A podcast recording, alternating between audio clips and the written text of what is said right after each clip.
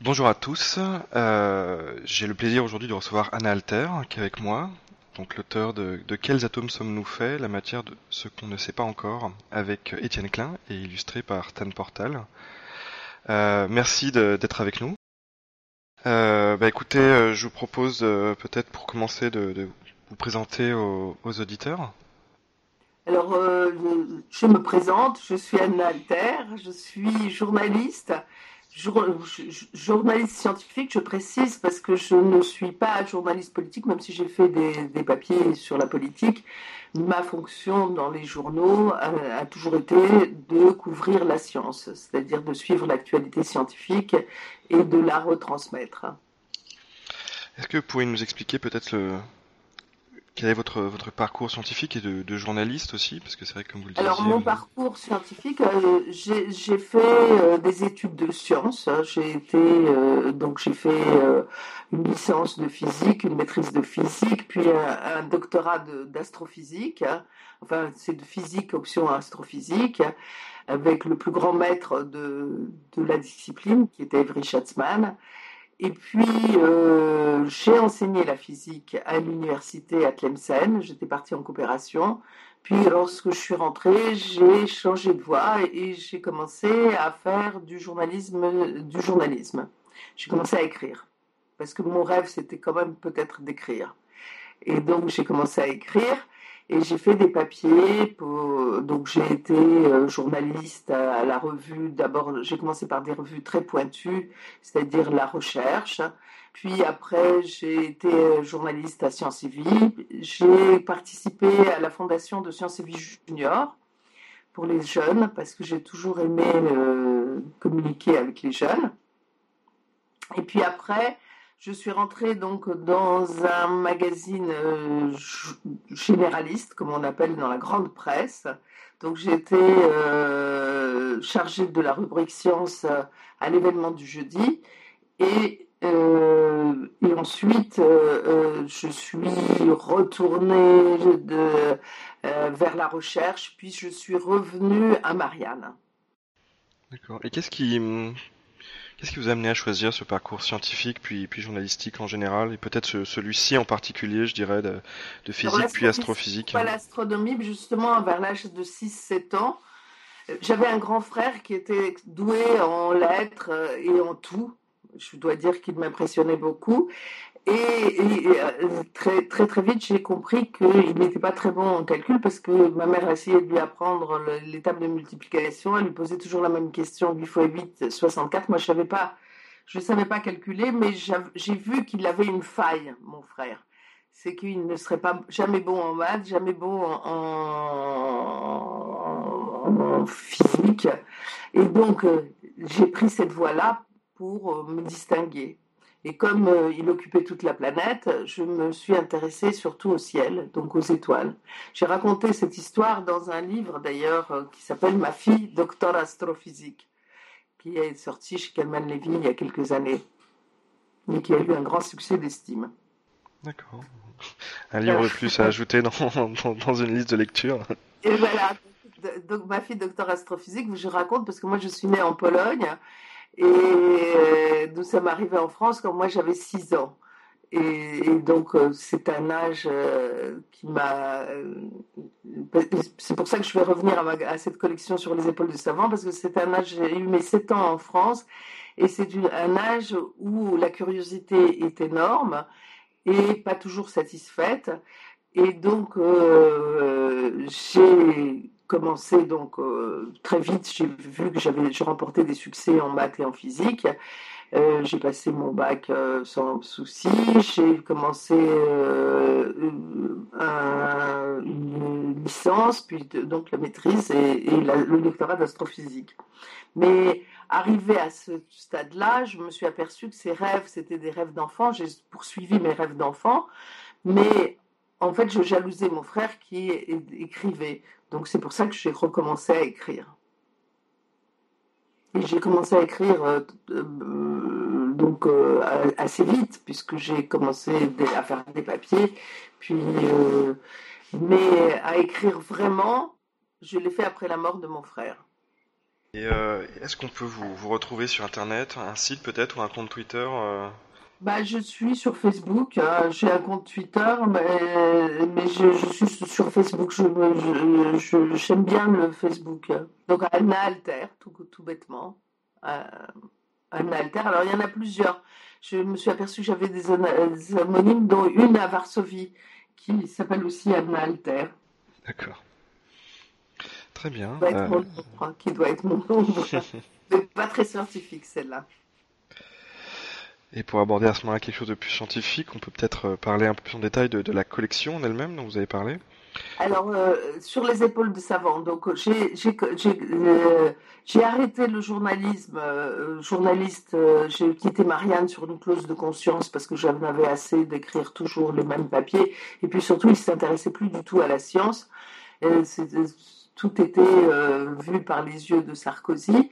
Donc euh, moi, je trouvais ça un peu répétitif. Et quand j'ai arrêté, j'ai fait cette clause de conscience. Nous avons cette chance, nous journalistes, c'est qu'on peut toujours euh, partir euh, quand on n'est plus d'accord avec la, direction en chef. C'était après le départ de Jean-François Kahn. j'ai proposé aux éditions du Pommier de faire une collection sur ce qu'on ne sait pas encore. Alors, pour vous dire, parce que on revient à la question précédente, c'est-à-dire que quand j'étais enfant, je voulais être chercheuse, donc pour me distinguer de mon frère, j'allais être Einstein. Lui devait être euh, prix Nobel de littérature et moi, je devais être Einstein. Et donc, euh, je me disais, mais oui, mais je veux être chercheuse, mais euh, on sait déjà tout. Donc, parce que à l'école, on vous enseigne que les choses qu'on sait. Et donc, je me disais, si on sait déjà tout, ben, qu'est-ce que je vais faire moi? Et donc, j'ai proposé cette collection sur les épaules des savants pour dire aux enfants qu'on ne sait déjà pas tout. Et dans chaque discipline, donc je, je, des domaines. Donc j'ai commencé par l'univers que j'ai fait avec Hubert Reeves, qui est un ami. Euh, nous avons fait l'univers qu'on ne sait pas encore. Et euh, Ensuite, j'ai fait sur la reproduction avec Pierre-Henri Gouillon, qui est biologiste. Donc, à chaque fois, je m'associe à un scientifique reconnu, connu et reconnu. Et, euh, nous avons fait sur la reproduction, c'est-à-dire la reproduction, c'est la reproduction de la vie. Euh, il y a euh, comment se reproduisent les plantes, comment se reproduisent les animaux, comment se reproduisent les hommes et toutes les acrobaties euh, possibles et imaginables parce que c'est pas toujours la, méthode la plus simple qui est utilisée dans la nature pour reproduire la vie. Et donc je raconte ça dans ce, mais on ne sait pas tout non plus sur cette manière de se reproduire et pourquoi les uns sont bisexués et les autres sont euh, monosexués, on ne le sait pas. Et donc c'est ce que j'ai raconté dans ce livre avec Pierre-Henri Gouillon. Donc chaque livre est euh, décomposé en sept chapitres et, qui correspondent à cette question que on se pose. C'est pas des questions que se posent les enfants, bien que on répond aussi aux questions auxquelles se, euh, que, se posent les enfants, mais c'est surtout les questions que, auxquelles se heurtent encore aujourd'hui les chercheurs. Et demain, les chercheurs de demain devront répondre. Ou ne répondront ou ne répondront pas, mais en tout cas, c'est celle-là qui sont encore sur le tapis. Hmm, d'accord. Et comment se, sont passées les relations justement avec euh, les éditions Le Pommier dans, pour la création de cette collection? Bah, Ils ont été enthousiasmés par l'idée parce que euh, Sophie Brancard, euh, est une passionnée de science. C'est pas une scientifique, mais c'est une passionnée de science. Elle, les éditions du Pommier, et puis il y a une jeune éditrice qui s'appelle Marie-Gat Legueux, euh, qui, est, euh, qui venait juste d'arriver au pommier et qui a été enthousiasmé par cette idée de faire une collection euh, qu'on ne voit nulle part ailleurs. Donc, ils sont tout de suite acceptés. On a fait le, ballon d'essai, ça a été l'univers qu'on ne sait pas encore et la reproduction que nous, nous l'avons sorti en 2013. Et ça marche assez bien. L'univers est déjà à sa troisième réédition. on va peut-être le compléter bientôt parce qu'il y a de nouvelles découvertes. Donc on tient compte des nouvelles découvertes qui, chaque découverte amenant des nouvelles questions, évidemment il faudra peut-être euh, revisiter euh, euh, le premier volume. Et ensuite, donc, j'ai fait les gènes, les gènes, ce qu'on ne sait pas encore, à qui je ressemble, avec Axel Kahn. Et puis euh, le dernier, de quels atomes sont-nous faits, qui à chaque fois c'est mieux. Je trouve qu'à chaque fois on s'améliore. C'est déjà ça, c'est bien.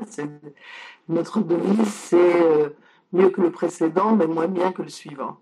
Et donc euh, celui-là, je l'ai fait avec Étienne Klein, que j'aime beaucoup. Nous sommes amis depuis très très longtemps. ce sont des scientifiques que j'ai eu l'occasion de rencontrer euh, au, cours de quand j'étais journaliste, quand j'étais journaliste de magazines généralistes, je suivais leur actualité, on se rencontrait, on, a noué des liens d'amitié. Avec Hubert, c'est même bien avant, avec Hubert Reeves. Et donc avec Étienne Klein, nous avons euh, fait ce, le dernier livre qui est sur la matière la matière, c'est-à-dire surtout tout ce qui nous entoure, c'est de la matière, sur tout ce qu'on respire. Et c'est vrai qu'on sait déjà beaucoup de choses sur cette matière, mais il y a encore des choses que l'on cherche. Et donc, c'est pour montrer aux enfants que demain, en fait, je m'adresse aux, aux, aux, citoyens de demain, qui, se, qui sont aujourd'hui enfants et qui sont encore très curieux. L'école a tendance à atténuer cette, euh, cette curiosité parce que euh, la science à l'école, c'est pas qu'elle est mal enseignée, c'est qu'elle sert de euh, d'instrument de sélection. C'est sur, on fait la classe S, c'est celle qui ouvre toutes les portes, alors que les autres sections ouvrent un, nombre de portes plus moins grand. Et donc, en servant d'instrument de sélection, elle, est mal enseignée puisque le, les, adolescents, les enfants les adolescents euh, sont jugés sur cette, discipline. Et s'ils n'y réussissent pas, eh ben, c'est leur avenir qui est en jeu. Alors que la science, on ne leur donne pas le goût de la science, le goût, c'est-à-dire l'amour de cette discipline qui est quand même euh, une, des plus belles disciplines euh, que l'on que l'on connaisse, puisque c'est la raison qui essaye de comprendre le monde. C'est notre raison d'être, de comprendre le monde. Oui, je suis, tout à fait d'accord avec vous. Euh, ça me fait penser d'ailleurs à, un peu au, message que fait passer quelqu'un que vous devez connaître, j'imagine, c'était la Barouk. Oui, oui, bien sûr. Dans ses euh, ouvrages sur les mathématiques. Oui, oui, sur les mathématiques. Alors, euh, effectivement, euh, nous n'avons pas de chance que l'école ait choisi cette discipline-là pour sélectionner les bons petits soldats de demain. Moi, je préférerais qu'on donne le goût et que les gens aient envie de chercher et d'apprendre. Et donc cette collection, c'est pour les mettre en appétit, c'est pour leur montrer que il y a plein de choses qu'on en sait, et donc euh, c'est bien. Alors c'est évidemment des tout petits livres, mais qui sont euh, moins de 50 pages, donc c'est facile à lire, mais c'est pour une mise en bouche. Et demain, s'ils ont envie de comprendre plus, bah, ils, ils, peuvent le faire par eux-mêmes. Et justement, quel est l'âge que vous visez comme euh, dire l'âge des lecteurs Je pense qu'on peut les lire à différents niveaux, ces livres. Même les parents peuvent les lire et je pense qu'ils apprendront des choses parce que les parents ne savent pas tout. Et les petits enfants doivent le savoir que les grandes personnes ne savent pas tout.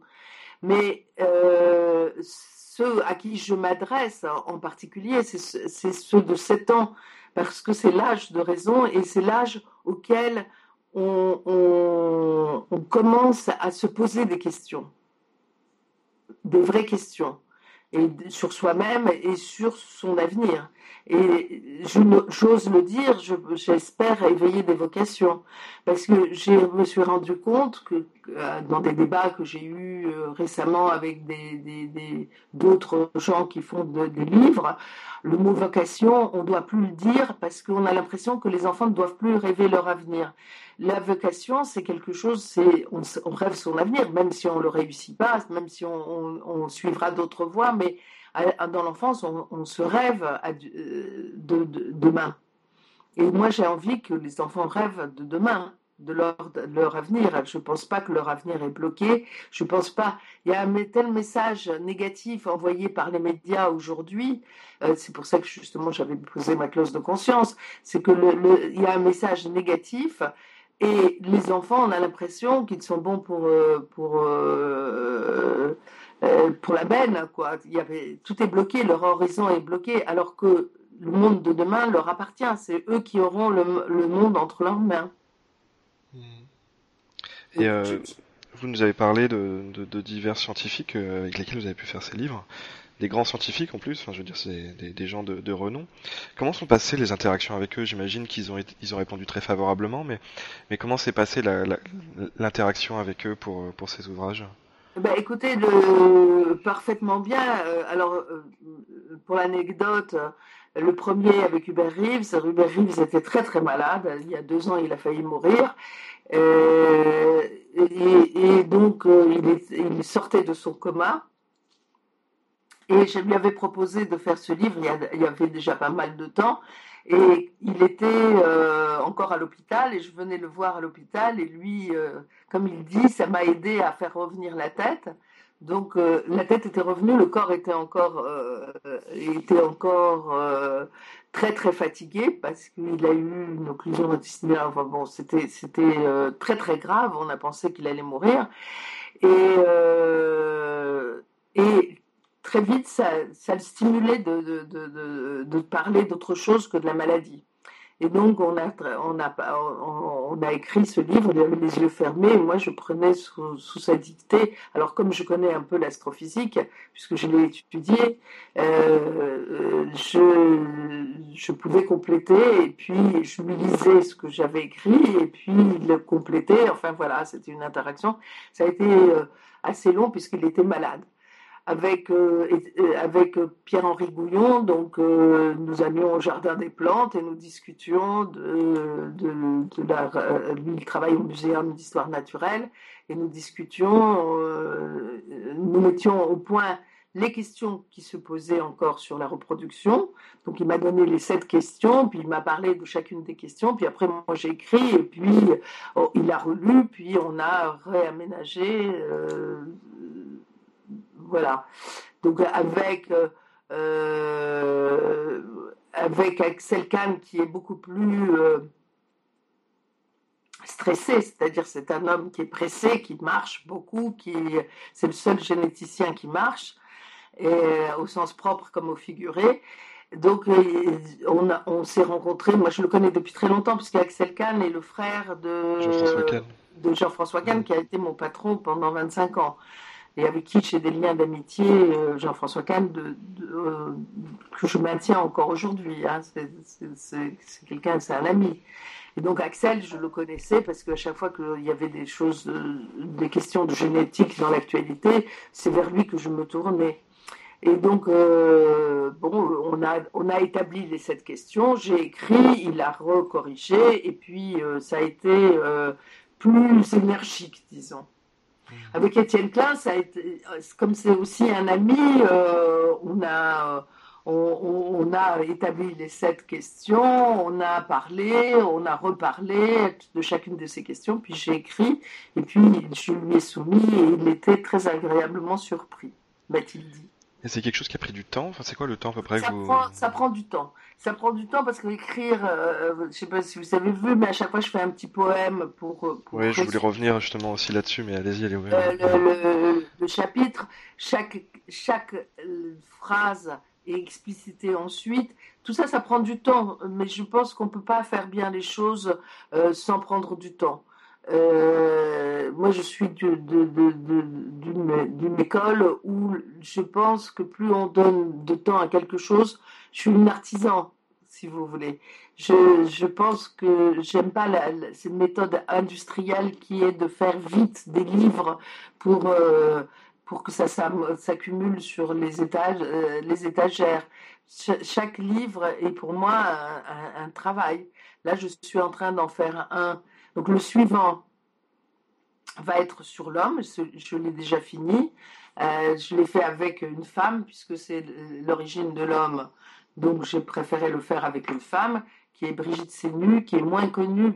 Euh, très étrangement, euh, c'est pas en tant que savante qu'elle n'est pas connue, elle est connue dans le, monde des scientifiques. En revanche, dans le monde des médias, les femmes, il y a une image d'Épinal qui est que l'homme, un scientifique, c'est un homme. Ça, reste encore comme ça, euh, cela. Et si vous cherchez, à part Stella Baruch, qui dans les mathématiques s'est taillé une place, on la voit de temps en temps, mais pas beaucoup. Et, euh, sinon, des, des, scientifiques femmes, il n'y en a pas beaucoup. On connaît Marie Curie dans le temps, Hein.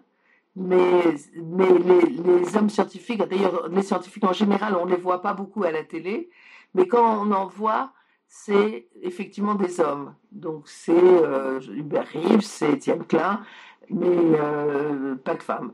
Et ses copains. Et j'ai volontairement fait avec Brigitte Sénu, qui est une ancienne étudiante de Coppens, mais c'est celle qui a euh, découvert Aurorine, qui est euh, euh, qui fait des fouilles, qui est une femme exceptionnelle. Donc ce livre-là, qui va s'appeler Qui sont nos ancêtres, grands singes, hommes, ce qu'on ne sait pas encore, va sortir en juin. Et ensuite, je, suis en train de travailler avec Hervé Letreux, qui a de nouveau, c'est un homme, c'est un des moteurs de la grande conférence qui aura lieu sur le climat. Et je voudrais faire un livre sur la planète bleue, le climat, ce qu'on ne sait pas encore sur les liens entre l'océan et l'atmosphère, tout ce qu'on ne sait pas encore sur l'évolution du climat. Mmh. Voilà. Un bon programme. Oui, oui, et à chaque fois, moi, j'apprends aussi des choses. C'est ça qui est, qui, est, c'est pour ça que ça m'intéresse. Dans le journalisme, j'apprenais plus rien, donc euh, j'étais un peu frustrée, et j'aime pas être frustrée. Euh, parce que en fait, on n'a plus le temps. Justement, le facteur temps a pris, euh, comme dit Étienne Klein, le facteur temps ne sommes jamais trois fois. Euh, le facteur temps a pris une telle importance, il faut en faire beaucoup, beaucoup, beaucoup, beaucoup, et vite, vite, vite, parce que je ne sais pas pourquoi d'ailleurs, parce que les gens ne lisent plus, et on, euh, je ne sais pas si vous avez remarqué, mais, euh, à, la, à, la, télévision ou à la radio, on place trois informations dans une seule phrase ou quasiment. on a l'impression qu'il faut, il faut, faut en donner, en donner, en donner, et on n'a plus le temps de penser. Donc, euh, je préfère parler, euh, faire plus calmement. Et euh, vous avez parlé de, la structure du livre. Qu'est-ce qui vous a fait choisir cette, cette façon de, de, structurer vos ouvrages, ces fameuses sept questions dont vous parlez, et puis peut-être aussi le, le fait que dans chacun des chapitres, on se retrouve à chaque fois avec des, phrases qui riment. Donc c'est très joli à lire d'ailleurs. Et puis ensuite une section plus dédiée à, ce scientifique avec lequel vous avez, construit ces livres alors, c'est venu. Euh, euh, alors, euh, ce que je vous ai dit, c'est que je, suis polonaise. Donc, en Pologne, la culture pour les enfants. Il y avait énormément de livres qui se faisaient quand j'étais petite. C'était dans la Pologne encore soviétique, disons la Pologne soviétique, la Pologne communiste. Euh, l'éducation avait une très grande importance, hein, l'éducation des enfants, et il y avait des grands poètes, euh, euh, même d'avant-guerre, qui ont fait des livres pour enfants, et c'était des livres qui rimaient. Et tous les enfants connaissaient, il y avait la locomotive, je peux le réciter encore aujourd'hui, Stoi Nastasi Lokomotiva. C'était c'était en rythme et ça a aidé les enfants à apprendre à, Enfin, ça fascinait. Moi, ça me fascinait quand j'étais petite. Et donc, je me suis dit, je vais faire en rime, justement, au moins un petit, un petit le paragraphe qui introduit en rime pour, qui, et qui en même temps résume l'ensemble du chapitre pour que ça reste dans la tête de l'enfant. Il peut l'apprendre même par cœur, il peut le lire, il peut l'apprendre par cœur, et il sera plein de choses. Déjà comme ça. Et puis après, chaque, chaque, chaque vers a une profondeur que je, que je redonne dans le, dans le livre. Et à la fin, je fais un nouveau résumé qui est le résumé de la pensée et c'est en fait l'interview du scientifique sur ce chapitre-là. Je réécris ce qu'il qu'il m'a dit. D'accord. Alors pour, en venir peut-être plus en détail à, ce livre, de quels atomes sommes-nous faits, la matière, ce qu'on ne sait pas encore avec Étienne Klein, il apporte le terme global des atomes qui nous composent, l'infiniment grand, l'infiniment petit. Euh, pourquoi ce, sujet en particulier? La matière? Parce qu'on ne peut pas savoir euh, dans quel univers on vit. Parce que comme je vous l'ai dit, j'essaie de faire comprendre aux enfants que une des, des grandes choses de, humaines, c'est de comprendre le monde dans lequel on vit l'univers dans lequel on vit, le monde dans lequel on vit, de le comprendre euh, pas, pas une vérité révélée, mais une vérité euh, euh, maîtrisée par le cerveau, le cerveau humain. Et donc, je pense que la matière, on ne peut pas savoir le monde dans lequel on vit si on ne comprend pas comment est faite la matière. La matière, c'est tout. C'est tout ce que vous êtes. Vous êtes de la matière, mais euh, l'ordinateur qui est en face de vous, c'est de la matière. Ce que vous respirez, l'air, c'est de la matière. Euh, le, ce que vous mangez, c'est de la matière. La matière est partout.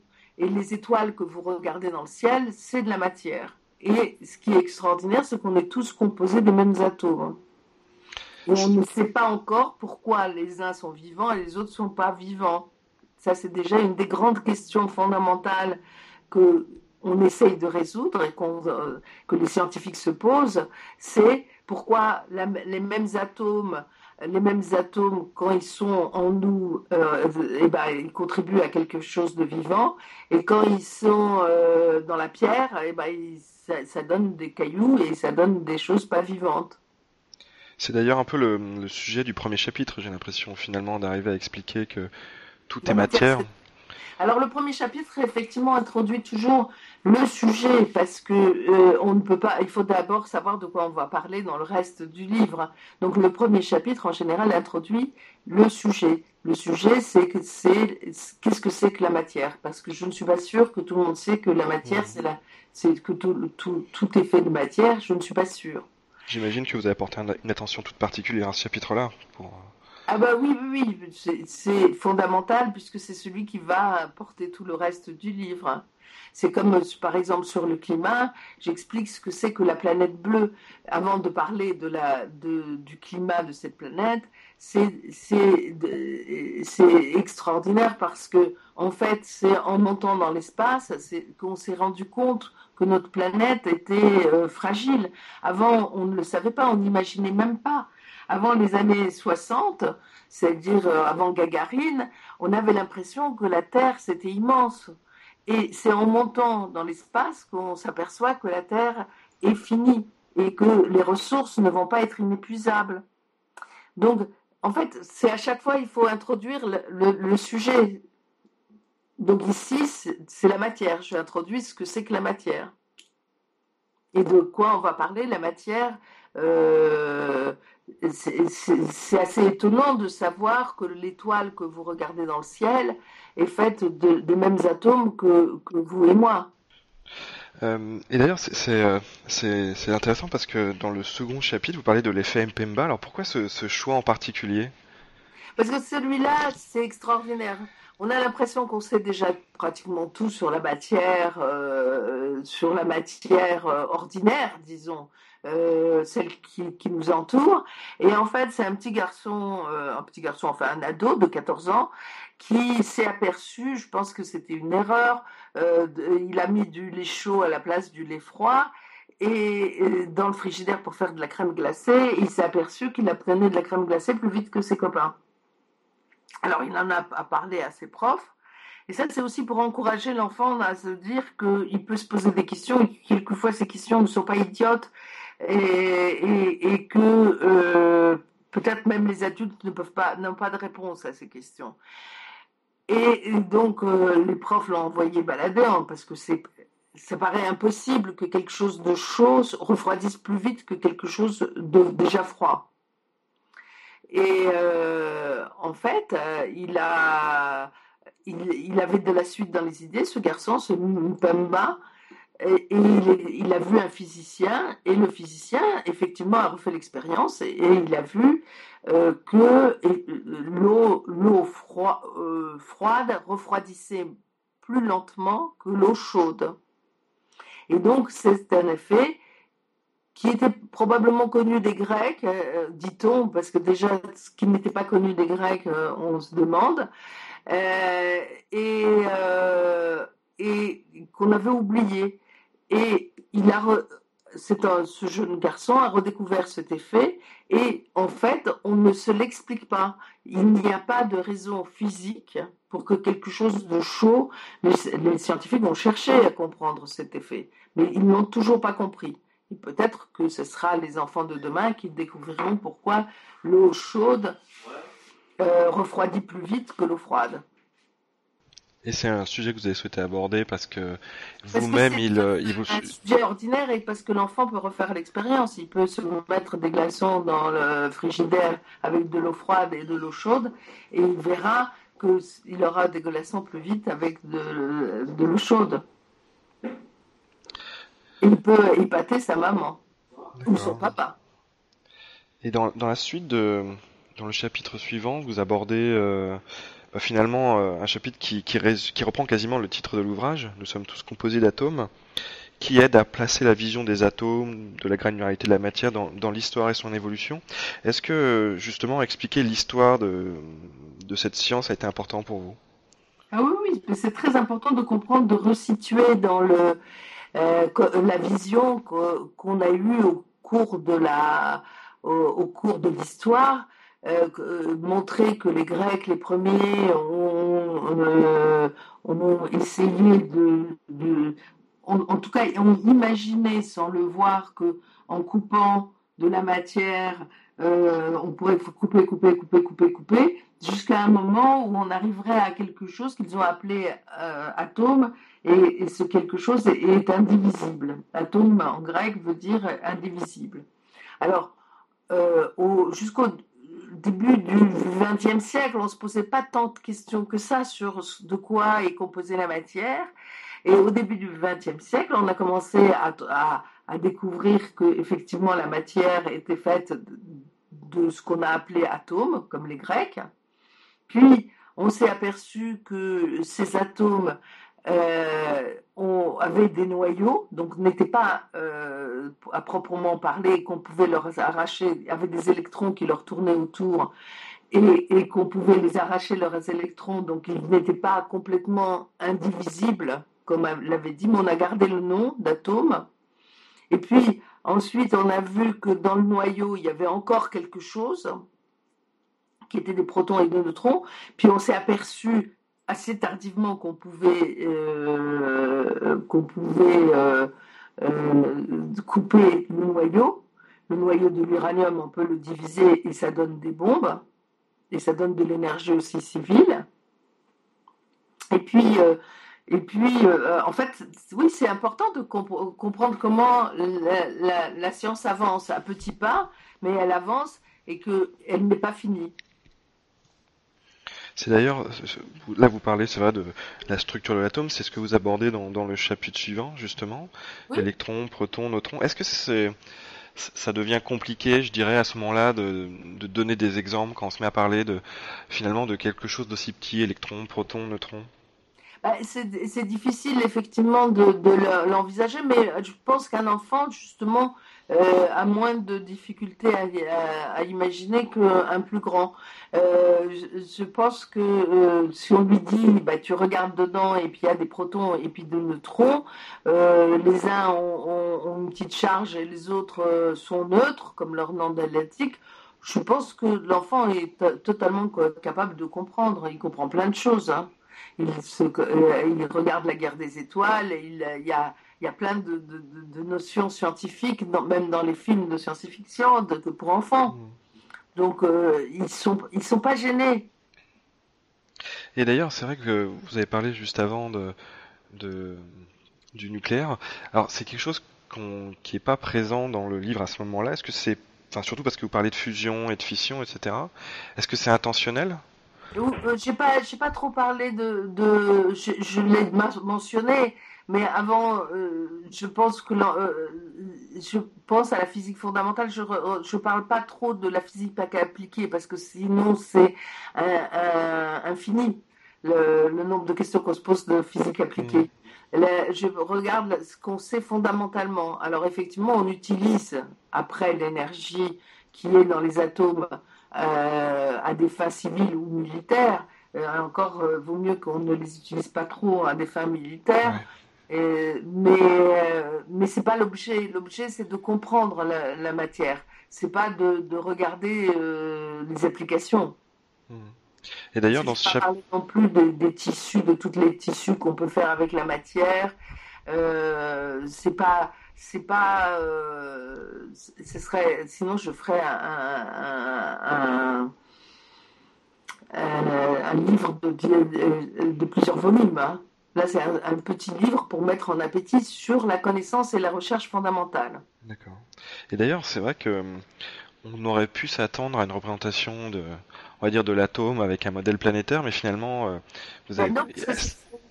donc, justement, ce modèle planétaire, il faut qu'il sache que même si on le continue à l'utiliser à l'école, euh, il est faux puisque on ne peut pas, les électrons n'occupent pas des petites orbites autour autour de, de du noyau.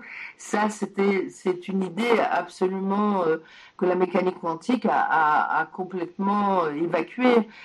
C'est des nuages d'électrons qui tournent et ça, c'est difficilement euh, représentable. A représenté mais euh, il faut qu'ils sachent que on peut, c'est pas dessiner les atomes. On peut pas les dessiner puisque puisque les atomes, on peut pas euh, savoir euh, quand on observe, on peut pas avoir la vitesse en même temps que la, position. Donc euh, c'est un monde très particulier, le monde de l'infiniment petit. Oui, c'est un vrai souci d'exactitude à ce moment-là qui, qui, vous a guidé justement dans la... Ah oui. J'ai préféré l'exécution scientifique plutôt que la réduction euh, euh, imagée qui, ne, qui aujourd'hui est obsolète. Très bien. Et justement, le, donc le chapitre suivant euh, sur les, les, particules élémentaires cherche à aller encore plus, euh, on va dire, profondément, quoi. Dans la matière on rentre de plus en plus profondément dans la matière. Et, justement on regarde déjà les, ce qu'il faut savoir c'est que tout ça c'était encore inconnu au début du XXe siècle. C'est formidable. Et c'est pour ça qu'on peut imaginer qu'il y a encore autre chose encore plus si on rentre euh, en vertu de, de, la formule d'Einstein que tout le monde connaît, qui est E égale mc2, et même les enfants l'ont vu. Plus on veut aller euh, à fond, plus on veut créer des particules lourdes et regarder à fond, plus il faut déployer d'énergie. Et est-ce que justement, enfin, vous présentez les différents types de, de quarks, de saveurs de quarks, est-ce que ça peut pas finalement euh, générer le type de question, mais pourquoi c'est non quoi? Pourquoi ces noms, par exemple? Bah, Ces noms sont un peu imaginés, mais je pense qu'à un moment donné, les scientifiques ont voulu, euh, alors je l'explique pas, mais euh, je pense ont voulu donner un peu de, de ils étaient tellement dans l'abstraction, là pour le coup, c'est des choses qui sont tellement abstraites qu'ils ont voulu euh, matérialiser ça par des noms un peu agréables à entendre. Oui, c'est comme un peu les, les couleurs des quarks, enfin des, des types, Oui. différents types de quarks par exemple. les saveurs, euh, les saveurs. Alors, il faut savoir que couleur et saveur ne veut rien dire euh, à ce niveau-là de, de- Hmm. de profondeur. Mais on, on préfère, euh, pour, pour, pour essayer de, de le transposer dans un monde plus humain, plus grand, quoi, à Oui. notre échelle, on leur donne des noms euh, qui correspondent à des choses dans notre monde euh, macroscopique. Le, le chapitre suivant présente les, les différentes forces fondamentales de la nature, gravité. alors il faut savoir que aucune, euh, qu'il y en avait qu'une qui était connue euh, depuis longtemps, depuis Newton, on connaissait la gravitation, mais euh, après, donc l'électricité arrive un peu plus tard, mais au début du XXe siècle, on ne connaissait pas les forces à l'intérieur du noyau euh, atomique, hein, puisqu'on ne connaissait même pas l'existence de ce noyau atomique. Or, pour souder ce noyau atomique, il faut une force colossale qui est l'interaction forte. C'est celle qu'on appelle euh, l'interaction forte. C'est d'ailleurs celle qui va libérer l'énergie. Quand on, on- on casse le noyau, eh bien, euh, on libère cette énergie qui, est dans, euh, qui, qui maintient soudé le noyau. Et cette interaction forte, on l'a découverte en, euh, au, début du XXe siècle, en fait. Et est-ce que euh, finalement le fait que qu'il y ait ces forces qui soient présentées, et d'ailleurs c'est peut-être euh, quelque chose de plus général, c'est que ça peut pas finalement générer des questions auxquelles peut-être les parents ne sauraient pas répondre? Ah ben, ça génère forcément des questions auxquelles les parents ne s'en peuvent pas répondre, puisque ça génère des questions euh, que- auxquelles même les plus grands savants d'aujourd'hui ne peuvent pas répondre. Mais c'est justement celle-là que je veux mettre en évidence pour montrer que y a euh, que la science avance, qu'on continue à se poser des questions, et que ça c'est aussi l'honneur de l'esprit humain, c'est de pouvoir se poser des questions. Si on avait déjà toutes les solutions à tous les problèmes, la vie serait monotone et extrêmement triste, je pense. Et euh, d'ailleurs, dans les sujets, c'est vrai, dont, dont vous parlez, le, le, le dernier chapitre traite de la, la matière noire, un sujet Alors ça, qui... c'est absolument extraordinaire, parce que la matière noire, on l'a découverte aussi au XXe siècle, on a découvert progressivement l'existence de cette euh, matière noire. Il y a Setsuki qui a, le premier vu que, euh, en fait, si on regardait comment tournent les galaxies, il, manquait de la matière, et il manquait de la matière pour expliquer leur mouvement, parce qu'elles allaient beaucoup plus vite que ce qu'elles auraient dû euh, avancer en mettant les masses en présence, les masses lumineuses, c'est-à-dire les, étoiles et le, poids de la galaxie, enfin la masse de la galaxie plutôt. Et en fait, euh, progressivement, on s'est aperçu que plus de 90% de la masse de l'univers nous échappait. On ne sait pas de quoi elle est faite, parce qu'elle ne peut pas être faite d'atomes, parce que si c'était des atomes, ça brillerait, puisque ce serait tellement dense, cette matière est tellement dense, il y en a tellement que si elle était faite d'atomes, ben, ben, ça donnerait des étoiles partout, partout, partout. Hein, ça ferait de la, matière lumineuse. Et comme elle n'est pas lumineuse mais noire, on se demande de quoi elle est faite. Et ce qui est extraordinaire, c'est qu'aujourd'hui, on s'aperçoit que 90% de la, la, de la masse de l'univers sont et, et- et plus de 90% de la masse de l'univers est inconnue. Et donc justement, dans ce chapitre, à un moment, vous parlez de, des mauviettes. Alors, j'avais pas compris tout de suite que c'est a priori des WIMP hein, dont vous parliez. Mais on les appelle comme ça en français. Hein. C'est pas moi qui l'ai inventé. Hein. Les physiciens l'appellent euh, par extension hein, mauviette.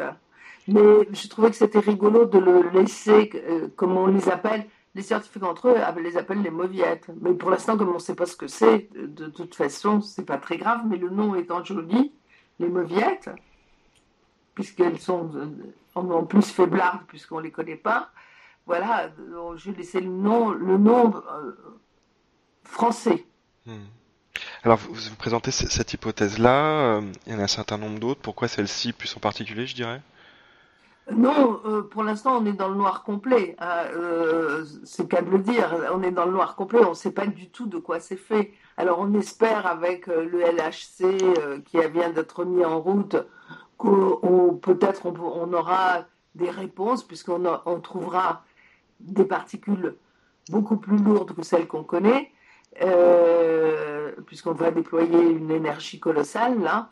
Euh, et, on déploie déjà des énergies colossales et on crée des nouvelles particules en, en entrechoquant celles qu'on connaît, c'est-à-dire les protons.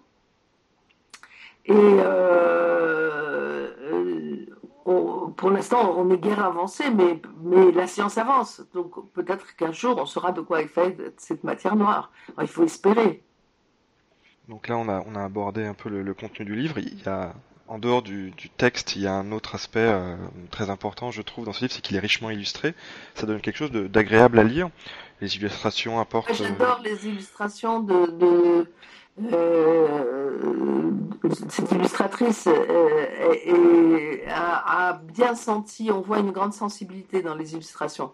C'est pas moi qui lui commande, c'est elle qui a eu l'idée du chat et, ça tombait bien puisque le chat de Schrödinger, en, mécanique quantique, il y, a le, chat de Schrödinger. J'en ai pas parlé parce que c'est une expérience euh, assez complexe, mais euh, je, on, l'a suggéré à la fin puisqu'on voit à la fin un chat dans une boîte qui est à la fois mort et vivant. Je ne sais pas si vous avez vu à la fin de. Oui, il est dans une boîte, oui. Mais elle, elle, avait eu l'idée d'avoir ce chat qui, qui euh, illustre toutes les questions que l'on se pose et qui est un chat que l'on suit tout au long de, de, la, du livre. Hein. Mais euh, c'est son idée à elle et j'ai trouvé que je laisse très libre l'illustrateur. Et justement, comment, se, comment ça se construit ce travail avec l'illustrateur? C'est-à-dire que vous leur transmettez les sujets, c'est un travail en une synergie c'est, euh... transmet les textes. Elle, elle, euh, quand elle avait des questions, elle me pose des questions. Mais en fait, comme j'essaye d'être à la hauteur de l'enfant, euh, je, j'espère que les questions, euh, si elle, elle ne comprenait pas, ça serait dommage. Puisque un enfant doit comprendre ce que j'écris. Hmm. Et justement, alors à ce moment-là, peut-être pour aborder plus les aspects de, vulgarisation et de transmission de la science aux plus jeunes, comment est-ce que s'est construit votre réflexion sur les thèmes à aborder, euh, alors déjà au sein du livre, mais aussi de manière plus générale au sein de la, de la collection? Alors, euh, on, les aborde avec l'éditeur. Euh, c'est aussi fonction des gens avec qui on a envie de travailler, enfin des scientifiques avec qui on a envie de, de travailler il y a des scientifiques avec qui j'avais envie de faire des livres, euh, donc euh, c'est ce que j'ai rencontré au, cours de, ma carrière de journaliste. Et, euh, les sujets sont inépuisables parce que effectivement le, monde de la science et, les disciplines sont extrêmement nombreuses. Alors, dans un premier temps, je fais avec ce que des questions que moi je me pose. Et puis je vais étendre. Et selon vous, quelle est la meilleure manière de, lire ce livre C'est-à-dire l'enfant seul pour qu'il puisse assez librement se poser des questions, accompagné d'un parent ou avec... Euh, seul. Je pense qu'à 7 ans, il est encore trop... On, on, commence à peine la lecture à 7 ans aujourd'hui. Donc il est petit, il peut, on peut l'aider. Mais plus tard, il, peut, il le lit tout seul. Moi, ce que j'aimerais, c'est qu'il le garde longtemps, son livre. Hmm. Et euh, donc, on a, vous avez abordé un peu la question du, traitement de la science euh, à l'école. Euh, aujourd'hui, c'est un complément à l'école. C'est pas une lutte contre l'école. C'est un complément à l'école et c'est c'est pas un livre parascolaire. J'ai horreur de ce mot parascolaire. C'est un livre qui ne rentre pas dans une catégorie euh, classique, disons. C'est-à-dire c'est un livre pour, pour, pour, euh, pour, mettre à la portée des enfants des grands scientifiques et en même temps des, les questions qu'ils se posent. Est-ce que vous pensez que ce type de vulgarisation, c'est quelque chose qui existe aussi sous, d'autres formes sur Internet? Est-ce que vous pensez qu'il y a suffisamment de sources qui sont accessibles Je ne crois pas.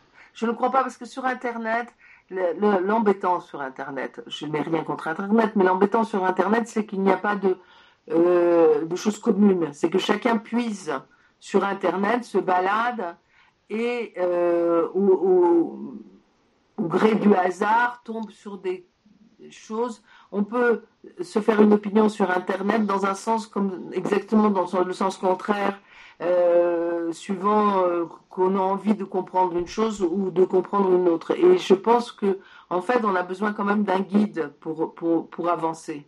Pour avancer dans la science ou pour avancer même dans la vie, on a besoin d'avoir un guide qui nous aide à comprendre pourquoi on va dans telle direction plutôt que dans telle autre. Donc euh, Internet n'est pas n'est pas la bonne euh, peut être un complément, mais ne peut pas être quelque chose qui initie un initiateur. Et, Et le livre est plutôt pour initier. C'est pas pour, pour initier un goût, initier une envie, initier une compréhension. Alors après, si l'enfant veut en savoir plus sur chaque question, pourquoi pas. Mais, mais euh, je pense que euh, ce qui est dommage dans notre euh, civilisation d'aujourd'hui, c'est que chacun vit dans son, son, monde face à un écran et on n'a plus de choses communes à, à, à la société, d'où les problèmes qui se posent.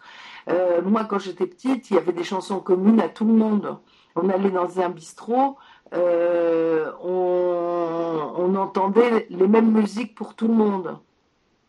Oh, quelqu'un mettait une pièce et puis tout le monde euh, écoutait la, même musique. Aujourd'hui, chacun est dans son coin avec son, petit truc. Alors bon, bien sûr, il y a les concerts, mais c'est pas, euh, c'est un peu, c'est un peu chacun l'individualisme coupe la société, quoi. Elle est morcelée.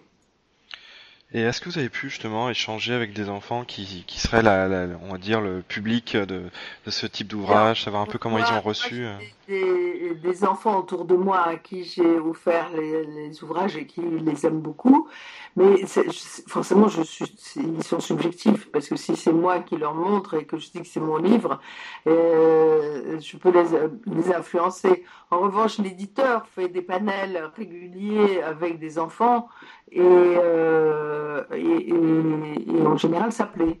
Voilà, c'est ce qu'il me dit. D'accord. Moi, personnellement, euh, vous, comprenez bien que si vous donnez un, livre à un enfant et puis vous lui dites euh, regarde c'est mon livre, il va vous dire c'est bien bien bien. Ben, le pauvre, il, ne peut pas être objectif. Enfin, il est, il est forcément sous influence. Hein. Mmh. Oui, bien sûr. Et donc, euh, vous avez abordé un certain nombre de sujets dans ces, différents ouvrages. Quels seraient les sujets que vous rêveriez de voir dans, dans cette collection, autres ceux sur lesquels vous avez déjà pu travailler? Ah ben, écoutez, ce que je vous disais, c'est illimité. Donc, euh, y a euh, la chimie, par exemple. Moi, j'y connais rien, mais j'aimerais bien faire sur la, chimie. Euh, j'aimerais bien faire sur. Alors, les mathématiques, c'est un peu compliqué parce que les mathématiques, c'est ce qu'on ne sait pas encore. Comme les mathématiques, elles sont un, un produit particulièrement humain. je ne sais pas si si ça marcherait dans ce qu'on ne sait pas encore. Euh, en fait, les maths euh, avancent toutes seules. C'est pas, c'est pas, enfin, avancent avec des cerveaux, mais pour les mathématiques, je ne suis pas sûre que ce serait euh, bien. J'aurais aimé même la mort. Pourquoi pas aborder des, des, questions qu'on se pose et que l'enfant se pose. Parce qu'on ne sait pas encore. Il y a plein de choses qu'on ne sait pas sur la mort. Oui, bien sûr. Et en dehors de cette collection particulière, est-ce qu'il y a d'autres actualités dont vous pourriez, nous parler, qui vous concernent? Bah écoutez, j'écris, j'écris la suite de ma fille docteur astrophysique, j'écris, euh, j'écris tout, ma vie c'est l'écriture de maintenant. Donc euh, j'écris un livre là euh, qui est un, euh, qui me commande sur euh, à quoi sert le sexe euh, pour, pour les éditions Belin. Donc c'était trois interviews avec trois, trois personnes, un angle différent. Donc il y a le biologiste, le sociologue et la psy qui parlent de sexe. le livre auquel je tiens le plus, en dehors de cette collection à laquelle je tiens, de ce que j'écris et de ce que je fais. Parce que cette collection, je, trouve que c'est quelque chose qui me, qui me plaît de faire, qui est vraiment un choix personnel et je construis quelque chose. Et je pense que c'est... On, veut toujours laisser des traces, là c'est une trace qui, qui restera. Et sinon, bon, le livre que j'ai cité, Ma fille docteur astrophysique, qui est une vision aussi, c'est pas ma vie. Euh, euh, comme j'ai mis, c'est une alterfiction. C'est pas une autofiction, c'est une alterfiction. C'est la vie des autres par mes yeux. Et euh, en l'occurrence, c'était la vie de ma mère et de, mon frère. Ma mère qui a tout perdu pendant la guerre. Donc c'est un livre où on rit beaucoup et on pleure énormément. Et euh, ma mère était un personnage extraordinaire et donc je veux revenir dessus. J'ai la commande depuis quelques années déjà.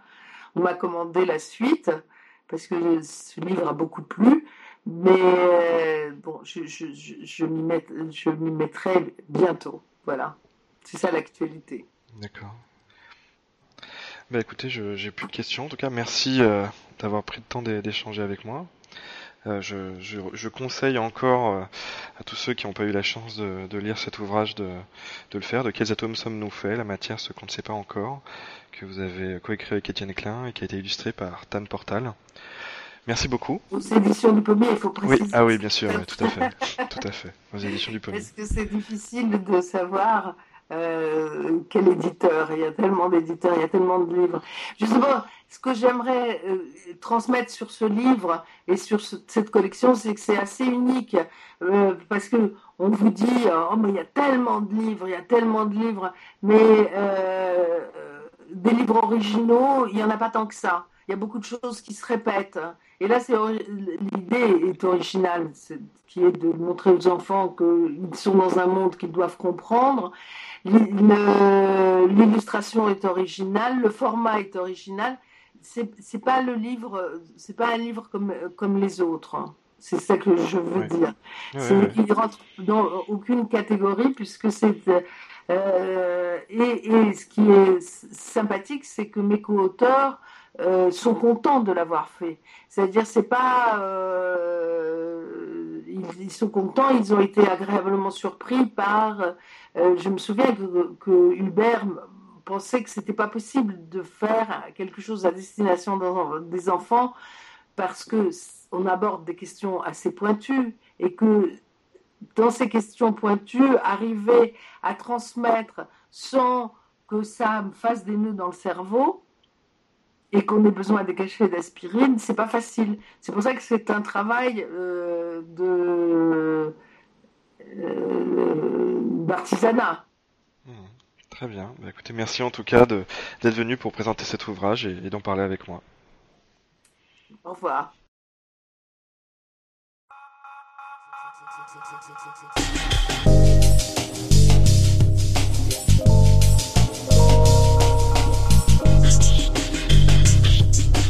Let's do